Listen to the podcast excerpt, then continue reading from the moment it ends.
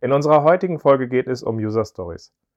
Diese leichtgewichtigen Anforderungen aus Nutzersicht haben sich als quasi Standard für Einträge im Product Backlog durchgesetzt. In dieser Folge gehen wir darauf ein, warum User Stories gut in den Kontext von Scrum passen, dass sie oft fälschlicherweise auf Templates und Formulierungen reduziert werden und so ihren Sinn, nämlich die enge Zusammenarbeit, Kundennutzen zu schaffen, verfehlen und worauf es ankommt, User Stories effektiv zu nutzen.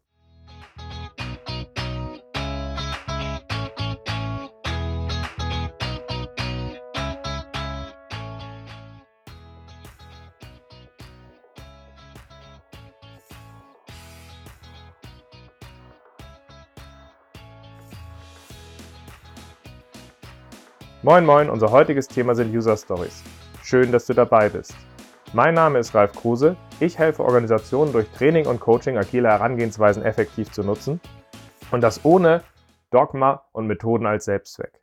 Und das ist letztlich auch der Fokus und die Intention von diesem Podcast Scrum Meistern.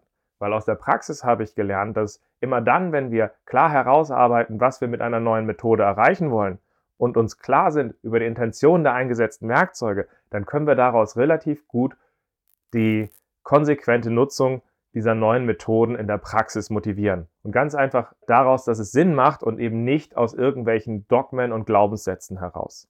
Und in diesem Kontext schauen wir uns heute User Stories an.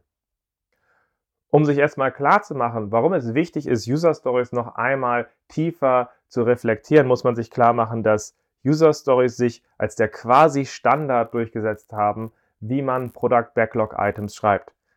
Scrum basiert ja nicht darauf. Wir haben es halt einfach nur übernommen, weil sich das in einer anderen agilen Methode, Extreme Programming, bewährt hat, so zu arbeiten. Und das haben wir uns einfach in dieses minimale Rahmenwerk übernommen und nutzen es, bis wir etwas Besseres finden.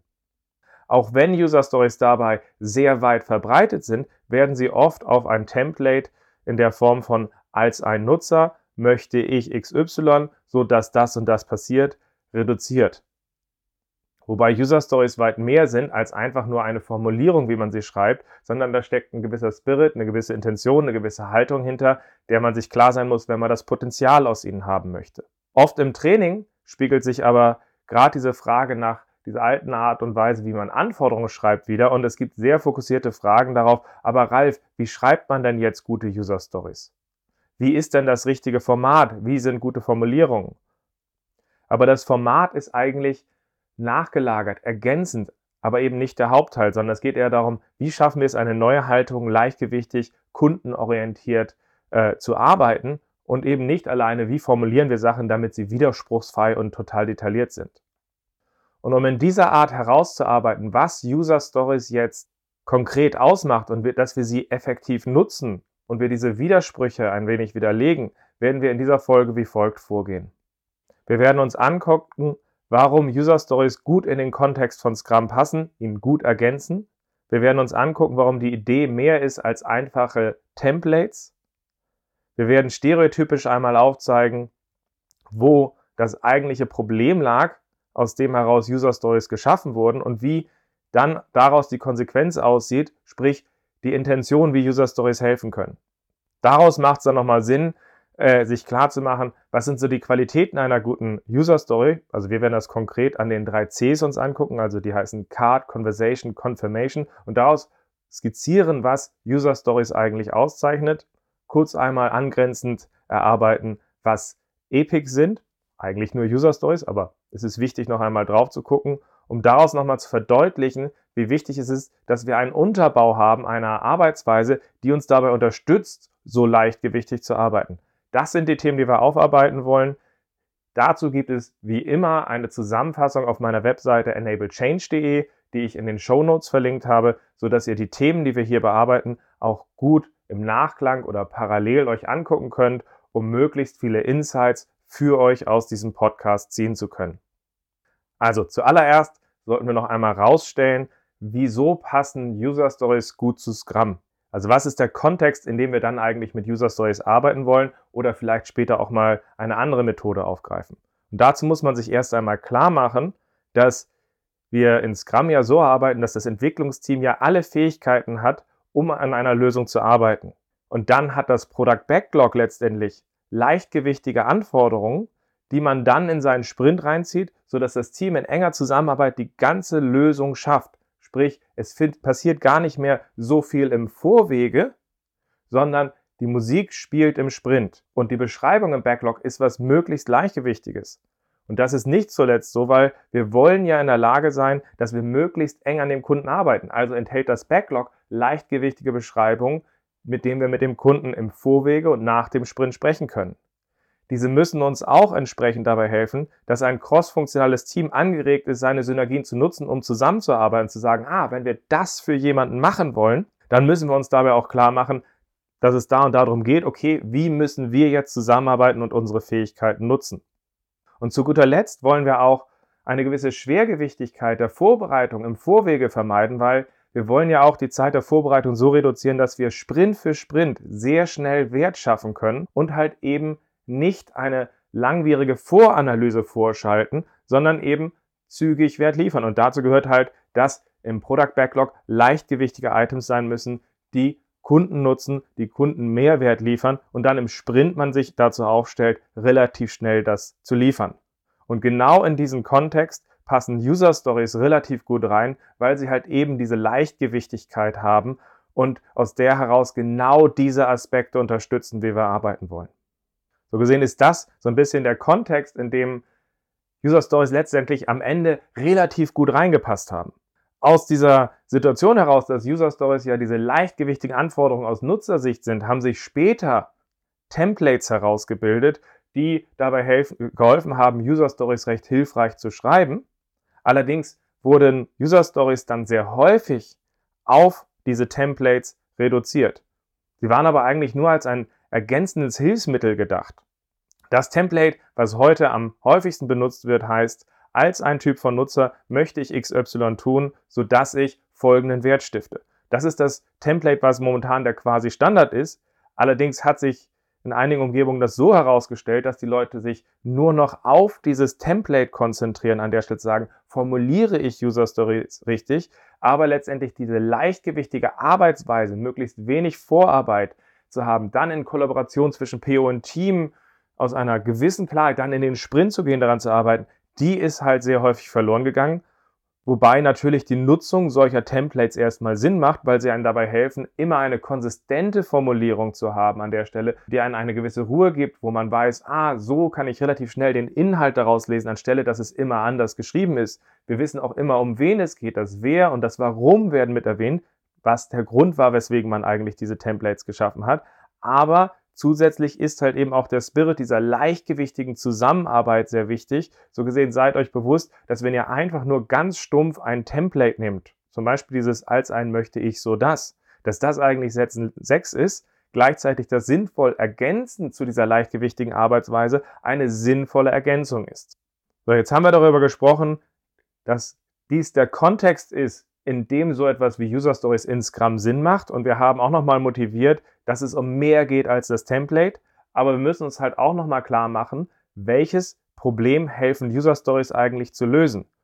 Woraus sind sie eigentlich entstanden? Um sich daraus dann wiederum auch sehr klar zu machen, ah, wenn es um dieses Problem geht und wir das versuchen so und so zu lösen, dann muss man besonders auf XY achten.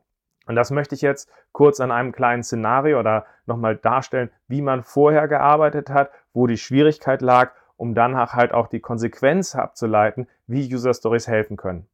In vielen Firmen sah die Arbeitsweise vor dem agilen Arbeiten so aus, dass wir verschiedene Teilbereiche hatten, nennen wir sie jetzt mal Silos, und in der Arbeitsweise am Anfang kurz mit dem Kunden oder am Anfang mit dem Kunden gesprochen wurde an der Stelle, was will er eigentlich erreichen um danach dann aber auch wiederum sich von dem Kunden abzuwenden und in einer Sequenz von Einzelgewerken zu arbeiten, wo man es von einem zum nächsten rübergeschmissen hat und erst ganz zum Ende wieder mit dem Kunden in eine Interaktion getreten hat man am Anfang weiter analysiert, designt, spezifiziert, um danach dann zur Implementierung überzugehen, dann zum Test, zur Integration. So ein Schritt nach dem nächsten findet statt. Und das Problem war, dass wenn man aus dieser Kette gearbeitet hat und am Ende wieder auf den Nutzer zugegangen ist, die meistens sehr frustriert mit dem Ergebnis waren. Warum waren die aus so einer Kette äh, frustriert mit dem Ergebnis?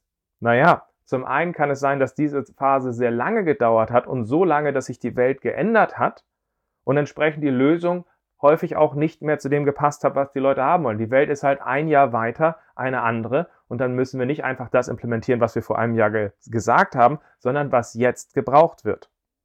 Zusätzlich nimmt diese Sequenz uns über diese ganzen Phasen auch die Möglichkeiten, in enger Abstimmung mit dem Nutzern zu bleiben. Sind wir auf dem richtigen Weg, es gemeinsam zu erzeugen, weil das einzelne Aufgaben sind, wo Spezialisten in ihrer Profession diese Sachen aufarbeiten und dabei es oft sehr schwer ist, mit dem Nutzer im Dialog zu gehen, ob wir auf den richtigen Kurs sind, weil der Dampfer ist jetzt abgefahren und der muss jetzt an sein Ziel in der Form ankommen, weil wir am Anfang den Kurs klar beschrieben haben.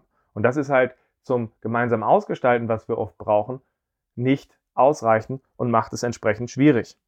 Aber mein Lieblingspunkt, warum Probleme aus dieser Art der Arbeitsweise entstehen, ist, wenn wir auf diese Sequenz gucken, dass wir sagen, eine Gruppe schmeißt zur nächsten, zur nächsten, zur nächsten das Ganze über den Zaun. Wenn wir da genau drauf gucken, dass von der Analyse zum Design, vom Design zur Implementierung, von der Implementierung zum Test, vom Test zur Integration oder ähnliches, dann ist das fast so eine Kette, wie wir sie vom Kindergarten aus der stillen Post kennen, also wo sich so Kinder eins nach dem nächsten hinsetzen und sich gegenseitig einer zum nächsten das ins Ohr flüstern, was der andere ihm vorher erklärt haben, hat. Das ganze Ergebnis sich dabei am Ende so verfälscht, dass die finale Aussage, die dort rauskommt, echt witzig ist. Das Problem ist jetzt, wenn wir das so in dieser Sequenz in unserer Businesswelt über den Zaun schmeißen, entstehen natürlich keine Lacher aus den Ergebnissen, sondern eher Tränen und Schmerz und Frustration, weil die Leute halt natürlich sagen, wie konnte aus dem, was wir am Anfang reingegeben haben, das dabei rauskommen. Diese Art der Arbeitsweise hat vielleicht früher ja auch mal Sinn gemacht. Wenn wir einfache Sachen getan hatten, dann konnten wir am Anfang sie erfassen, aufnehmen, aufplanen und dann hocheffizient in spezialisierten Teilbereichen durchführen. Das passt aber nicht zu dem komplexen Kontext, wo wir in Scrum mitarbeiten. In Scrum wollen wir eben alle Fähigkeiten in dem Entwicklungsteam zusammenziehen und dann aus diesem Pool in dem Product Backlog gucken, okay, was wollen wir aus Kundensicht hier schaffen und dieses dann in den Sprint ziehen. Das ist die eigentliche Intention, die wir dabei haben. So gesehen ist die Konsequenz aus diesem Schmerz, den wir hier gerade beschrieben haben, die, dass man sich eigentlich ganz einfach sagt, okay, Zusammengefasst, wenn es darum geht, dass es am Ende einen Nutzer geben soll, der glücklich sein soll mit der Lösung, dann müssen wir uns so aufstellen, dass wir ihn anders einbinden können. Dann müssen wir uns anders aufstellen in einer Art und Weise, dass wir ihn dabei im Blick haben und dahingehend nachsteuern können. Wir müssen in der Lage sein, dass eine crossfunktionale Einheit daran arbeiten kann. Und wir müssen aufpassen, dass nicht zu viele Flöcke im Vorwege festgeschrieben werden. Und genau diese Konsequenz greifen wir bei User Stories auf. Letztendlich, was hat man gemacht? Man hatte dieses crossfunktionale Team in dieser agilen Arbeitsweise und hat sich dann gesagt, okay, wenn es darum geht, dass wir den Nutzer am Ende glücklich machen wollen, dann schaffen wir einfach eine priorisierte Liste, die wir in Scrum Product Backlog nennen und füllen die einfach mit leichtgewichtigen Nutzer glücklich mach Items. Und diese Nutzer glücklich mach Items in diesem Product Backlog, die lassen wir so, dass sie den, äh, die Nutzerintention möglichst leichtgewichtig widerspiegeln, bis wir in den Sprint reingehen. Sind sie zu groß für den Sprint, vereinfachen sie wir aus Nutzersicht in einer Art und Weise, dass auch der vereinfachte Fall und der neue Fall für den Nutzer oder aus Nutzersicht nachvollziehbar sind und halt eben nicht in technisches Klein-Klein. Und in der Planung, in der Art und Weise, wie wir in den Sprint reingehen, erst dann brechen wir diese User Stories runter in technischer Art und Weise, wie wir das Ganze angehen wollen. Sodass wir dann fokussiert rangehen können, ah, okay, das wollen wir für den Nutzer schaffen. Okay, lasst uns mit unseren unterschiedlichen Professionen drauf stürzen, ein Ergebnis schaffen und mit diesem Ergebnis können wir dann im Sprint Review das geschaffene Ergebnis nochmal nehmen und können das neben den Nutzer halten und können sagen, okay, wir wollten ja dir dabei helfen, dass du das und das leichter machen kannst. Ne? So sieht jetzt unsere Lösung aus. Wir haben jetzt hier erstmal eine vereinfachte geschaffen für diesen größeren Kontext. Wie hilft dir das jetzt an der Stelle, dass du glücklicher und zufriedener in dem Kontext arbeiten kannst? Und dabei kann es natürlich in dieser Arbeitsweise sehr leicht dazu kommen, dass er vielleicht noch nicht ganz glücklich ist. Aber wir können in ein Gespräch reinkommen. Okay, was fehlt denn jetzt dafür, dass du eine zufriedenstellende Lösung in deinem Bereich hast? Was wäre denn, wenn wir sie so oder so ergänzen? Und diese Art von Dialog, ist auf Basis von diesem minimalen Ergebnis halt möglich. Aus dem geht man dann weiter und weiter, Sprint für Sprint und spinnt damit Lösungen. Und damit entsteht natürlich eine effektivere Lösung. Weil wir halt eine höhere Flexibilität noch im Product Backlog behalten, weil wir in einem Sprint klar mit einem Nutzerfokus, den wir schaffen wollen, reingehen und dabei unsere technische Expertise nutzen, genau diesen zu erreichen, um dann am Ende des Sprints im Sprint Review genau diesen Dialog weiterzuführen. Inwieweit passt dieses Gewerk zu der Intention, was ein Nutzer dabei hat? Inwieweit müssen wir aufbauen, weitere Ma Sachen machen? Und genau darum geht es bei User Stories. Und das hat sich damals in Extreme Programming so stark bewährt, dass das dann aufbauend in Scrum einfach aufgegriffen wurde. Hat man gesagt, hey, in Scrum arbeiten wir bisher ganz allgemein mit etwas, was wir Product Backlog Items nennen. Wir könnten auch Use Cases nehmen oder andere äh, Themen, aber diese Art, wie dort mit User Stories gearbeitet wird, die passt doch sehr gut zu Scrum und deswegen greifen die meisten Scrum-Teams die Arbeitsweise mit User Stories auf und ich denke, das passt schon sehr gut. Allerdings wird diese oft in verschiedenen Art und Weisen verwässert, weil die Leute dazu übergehen, halt eben doch wiederum ein Backlog zu schaffen, indem sie sehr technisch lastige Items zum Beispiel drin haben, die sehr voranalysiert sind und die gesamte Leichtgewichtigkeit dieser ganzen Arbeitsweise wieder rausnehmen. So gesehen sollten wir auch nochmal drauf gucken, was zeichnet im Kern die Arbeitsweise mit User Stories aus? Was sind die Qualitäten guter User Stories? auch um das einmal zu verdichten und es abzugrenzen von den alten vorherigen Arbeitsweisen. Und das kann man am besten an den sogenannten drei Cs machen, Card, Conversation, Confirmation, ähm, die einmal den Charakter von User Stories relativ gut darstellen. Und im Zentrum der Arbeit von User Stories steht die Conversation, also das Gespräch. Und damit ist sowohl das Gespräch gemeint, dass wir leicht und leichtgewichtig in den Dialog zur Außenwelt, zum Kunden treten können und letztendlich diesen bis zu dem Entwicklungsteam tragen können. Das heißt, zwischen Kunden und PO, dass dort ein leichtgewichtiges Gespräch äh, möglich ist, genauso wie zwischen PO und Entwicklungsteam. Vor dieser Arbeitsweise haben wir es oft versucht, dass wir durch saubere Anforderungsstatements die Problematik von ineffizienten Lösungen zu lösen. Und ganz ehrlich, ich kenne kaum oder keine Beispiele, wo das wirklich funktioniert hat. Gleichzeitig, wenn wir es schaffen, dass wir in einer gewissen Lockerheit, einer gewissen Leichtgewichtigkeit Anfangsstatements schaffen an der Stelle, ah, im Wesentlichen geht es für diesen Nutzer jetzt um diese Sache, dann ist das der Kern, den wir mit User Stories halt schaffen und der ist sowohl mit dem Gespräch nach außen wie auch das Gespräch im Scrum-Team, der das Zentrum bildet einer guten Arbeit mit User Stories. Was uns zu dem zweiten C bringt, und das heißt Card, Karte. Das hat damit zu tun, dass die ersten User Stories am Anfang auf Indexkarten geschrieben, also die typisch normal großen Indexkarten. Und das hat damit zu tun, dass man sehr bewusst auch mit einem begrenzten Platz gearbeitet hat. Aber welchen Vorteil hat es denn jetzt, mit einem sehr begrenzten Platz zu arbeiten? Weil 40 Seiten Spezifikationen sind ja viel genauer und helfen uns ja vermeintlich besser dabei zu beschreiben, worum es geht. Das hat letztlich zwei Gründe, warum eine Begrenzung des Umfangs der Beschreibung sehr wichtig ist. Zum einen können wir es in unserer gemeinsamen Arbeit an unserem Product Backlog das ganze Backlog besser im Blick behalten, wenn es halt kurze, knappe Beschreibungen sind, die wir da drin haben. Wenn jede, jeder Eintrag eher 40 Seiten sind, dann sind wir wieder zurück auf, hast du das Memo nicht gelesen? Und das Gleiche gehört natürlich auch zur Arbeit im Sprint, im Entwicklungsteam. Wenn wir da irgendwie fünf bis zehn leichtgewichtige, Index, leichtgewichtige Indexkarten haben, dann kann ein Entwicklungsteam diese Sachen entsprechend auch effizient und gut im Blick behalten, während wenn hinter jeder Sache Tonnen von Beschreibungen hinter wären, oft jeder seins macht, in seinem Spezialgebiet ist und man eben nicht zusammenarbeiten diese Sachen gut lösen kann. Zusätzlich ist es so, wenn wir 40 Seiten beschreiben, dass es sehr häufig darum geht, dass wir den Blick aufs Wesentliche verlieren. Ich hatte Fälle gehabt, da hatten wir auf einer Seite das Wesentliche beschrieben, dann 39 Seiten der Sonderfälle und später war es bei uns in der Entwicklung sehr aufwendig gewesen und die erste Seite wirkte so aufwendig. Also was hat man rausgenommen?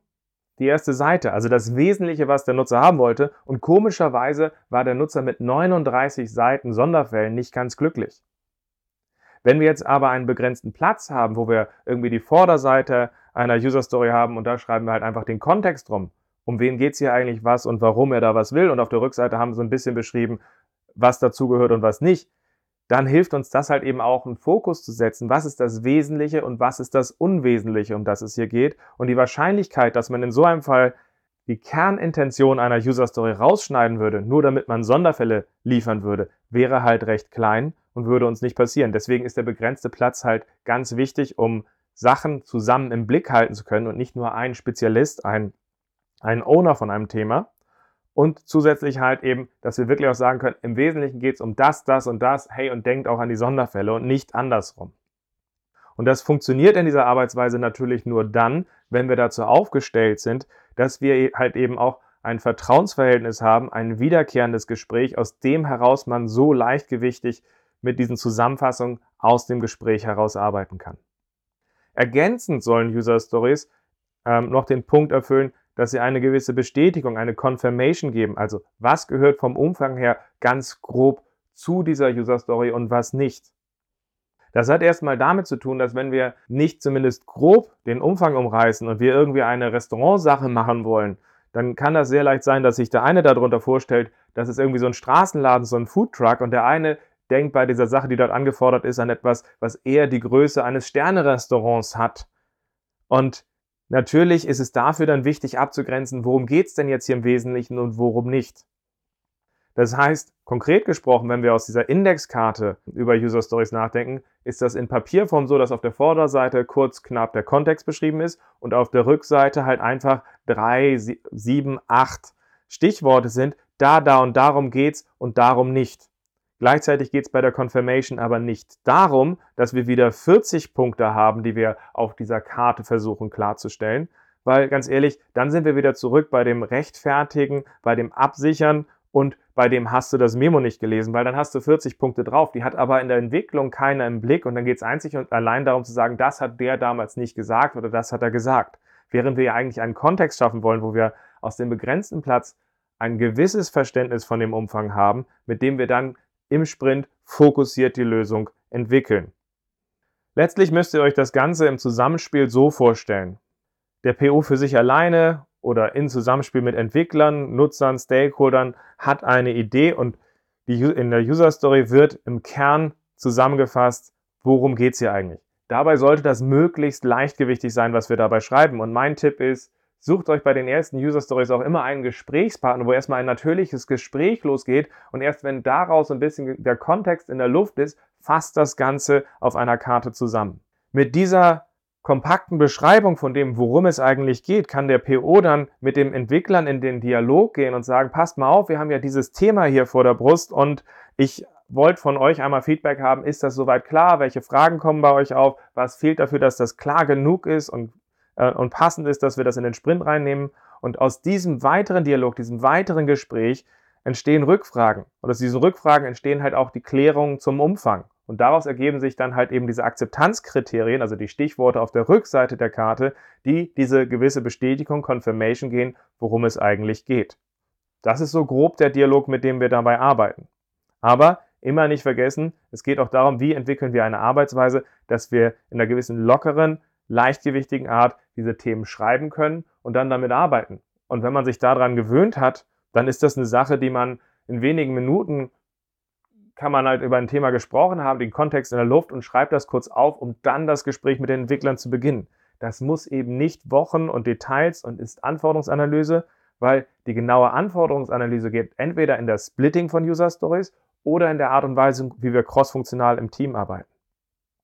Um herauszustellen, wie eigentlich solche User Stories entstehen, mache ich das in meinem Training tatsächlich so, ähm, dass ich einfach mal gerne mit Leuten durchspiele, wie man so eine User Story schreibt. Das heißt, ich arbeite das mit den Leuten dann durch und frage halt nach, hey, wie guckt ihr auf euer Intranet? Das ist halt einfach das Beispiel, was ich motiviere und benutzt ihr euer Intranet mit Freude oder denkt ihr, da ist noch Luft nach oben, da ist noch Potenzial? Und eigentlich in jeder Firma ist, wenn man mit seinem Intranet arbeitet, Potenzial. So gesehen sind sehr viele Leute, die sagen, ja, ich sehe da ein Potenzial drin. Und dann greife ich mir einfach einen raus und spreche mal drüber, was fehlt dir denn an eurem Intranet, dass es dich glücklich macht, dass es dich in Situationen besser unterstützt und sagst, geil, das hilft mir wirklich weiter. Und dann spreche ich einfach mit einem, der spannt so ein bisschen den Kontext dabei auf bei dem Thema. Und wenn er ausreichend klar ist, dann sage ich, den könnten wir jetzt auf einer Karte, vielleicht sogar mit dem am Anfang erwähnten Template aufschreiben. Und das ist das, was eine User Story auszeichnet. Es geht nicht darum, wie groß oder klein das ist, ob irgendwelche technischen Sachen geklärt sind. Es geht erstmal darum, dass wir das im Zentrum stellen, worum es für den Nutzer eigentlich geht. Übrigens ist als Anekdote am Rande, in drei Viertel der Fällen, wenn ich diese Frage stelle, das Thema, wo die Leute sagen, in unserem Intranet äh, äh, fehlt eine vernünftige Suchmaschine um Ergebnisse schnell zu finden. Und ich glaube, wir haben viele Informationen drin. Ich finde sie aber nicht. Das am meisten genommene Thema, was man dann so aufarbeitet, sagen, naja, keine Ahnung, wenn wir jetzt hier nach äh, bestimmten Informationen zu unserer Arbeitsweise hier in dem Konzern suchen. Weißt du, Ralf, ähm, da fehlt mir einfach eine Möglichkeit, schnell diese Informationen aufzufinden. Suchen kann sie, aber die findet viel zu alte Sachen von vor zehn Jahren. Und ich möchte eigentlich ähnlich wie bei Google relativ schnell mit einem einfachen Suchmaßgabe was eingeben können, was finden, sehen, warum es gefunden wird, sodass ich Schritt für Schritt das eingrenzen kann, um das zu finden. Und dann sage ich dazu, super. Und dafür nehmen wir uns jetzt vielleicht so ein Template, so ein als ein möchte ich so das Template und fassen das nochmal zusammen, schreiben noch ein paar Stichworte auf, worum es geht. Also all das, was eben in der Luft war. Und das ist eigentlich eine User Story. Und in genau gleicher Weise mache ich das auch im Coaching. Das heißt, in der Praxis setze ich mich mit einem PO hin, der fragt, wie schreibe ich dir? Dann sage ich, okay, das Thema ist das. Erzähl mir doch mal ganz naiv, worum geht es hier eigentlich? Dann erzählt er so ein bisschen darum. Okay, dann frage ich, steht das da auf dieser Karte drauf an der Stelle? Oder kannst du das nochmal frei zusammenfassen, dass das wirklich die Essenz hast, die du mir gerade erzählt hast? Und dann haben wir eine User Story, mit der wir ins Gespräch gehen können zu unserem Entwicklungsteam. Es geht halt um diesen konsequenten Nutzerfokus, aus dem heraus wir dann unser Backlog pflegen, aus dem heraus wir dann auch gucken, wie können wir das effektiv entwickeln. Ergänzend kommt dann oft die Frage auf, Ralf, aber wie unterscheidet sich das Ganze eigentlich von dem, was ein Epic ist?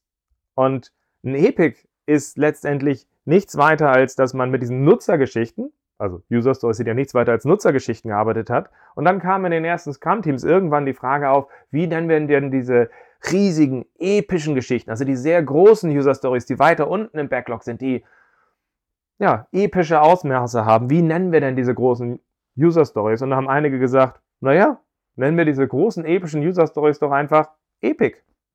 Und so ist der Begriff des Epics entstanden. Das war früher nichts weiter als eine sehr große User Story, schon mit ersten Akzeptanzkriterien, genauso ein Gefühl vom Kontext, war halt nur viel größer als das, wann es in den Sprint reinpasste und fertig. Das war die ganze Idee.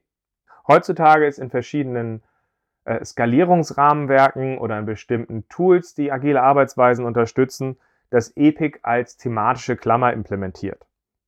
Was nicht ganz das war, was die Intention am Anfang hinter einem Epic war. Weil das war ja nichts weiter als eine große User Story und das ist nun mal dann nicht erstmal eine thematische Klammer, sondern einfach eine sehr große Geschichte, äh, was einem Nutzer glücklich machen könnte. Diese Art von thematischen Klammern hatten wir in den Anfängen der Arbeitsweise mit User Stories übrigens auch.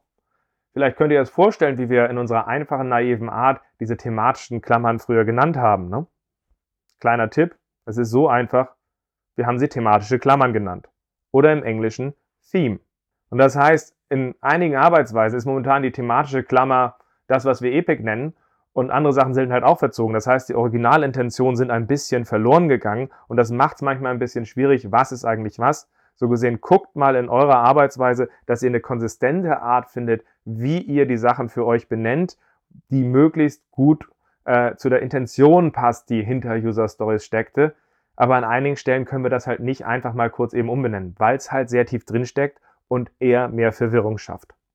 Wenn wir uns jetzt diesen ganzen Kontext angucken von der Arbeitsweise, wir wollen mit leichtgewichtigen Items arbeiten, wir wollen das Gespräch in den Mittelpunkt stellen, dann ist, wie am Anfang gesagt, einfach nur ein neues Format zu schaffen oder einfach, wir schreiben kurz eben leichtgewichtige Items nicht genug. Wir brauchen auch eine korrespondierende Arbeitsweise, die es uns ermöglicht, mit solch leichtgewichtigen Anforderungen zu arbeiten.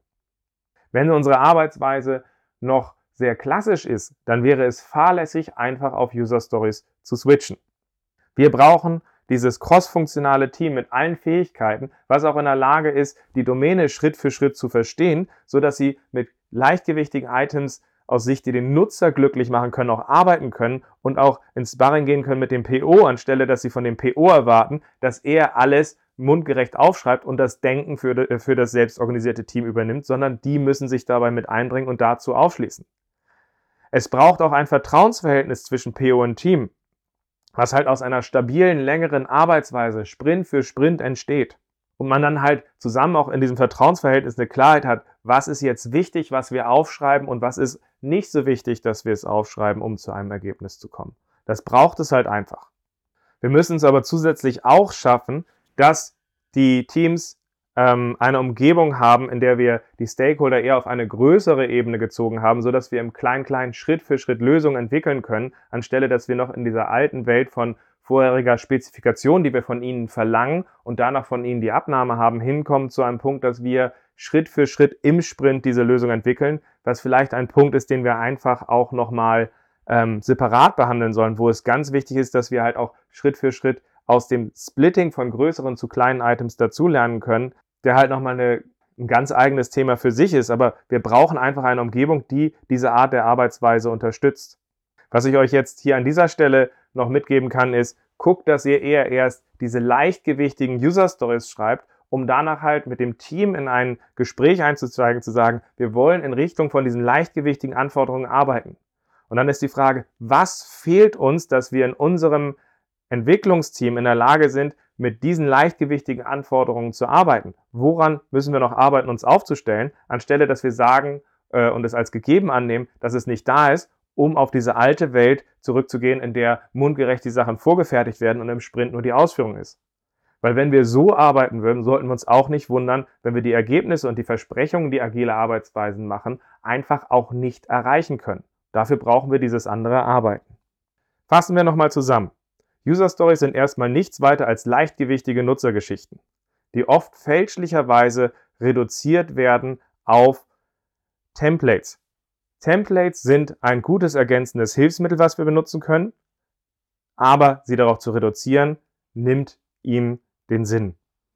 Dabei sind User Stories in dieser Art des Arbeitens eher der Trigger für ein Gespräch oder die Zusammenfassung von einem Gespräch, also das, was im Kern jedes agile Werkzeug ausmacht und Dafür ist es halt wichtig, dass wir uns dazu aufstellen, um damit effektiv zu arbeiten. Wenn wir so arbeiten, macht es halt natürlich ungemeinen Spaß, weil wir dadurch in der Lage sind, sehr nah an dem Nutzer zu sehen, welchen Effekt, welchen Impact wir dabei haben, was motivierend ist für das Team, genauso halt auch das Vertrauen zu unseren Nutzern da draußen aufbaut und wir einfach für unser Business mehr Wirkung entfalten. Also eine Win-Situation für alle Bereiche.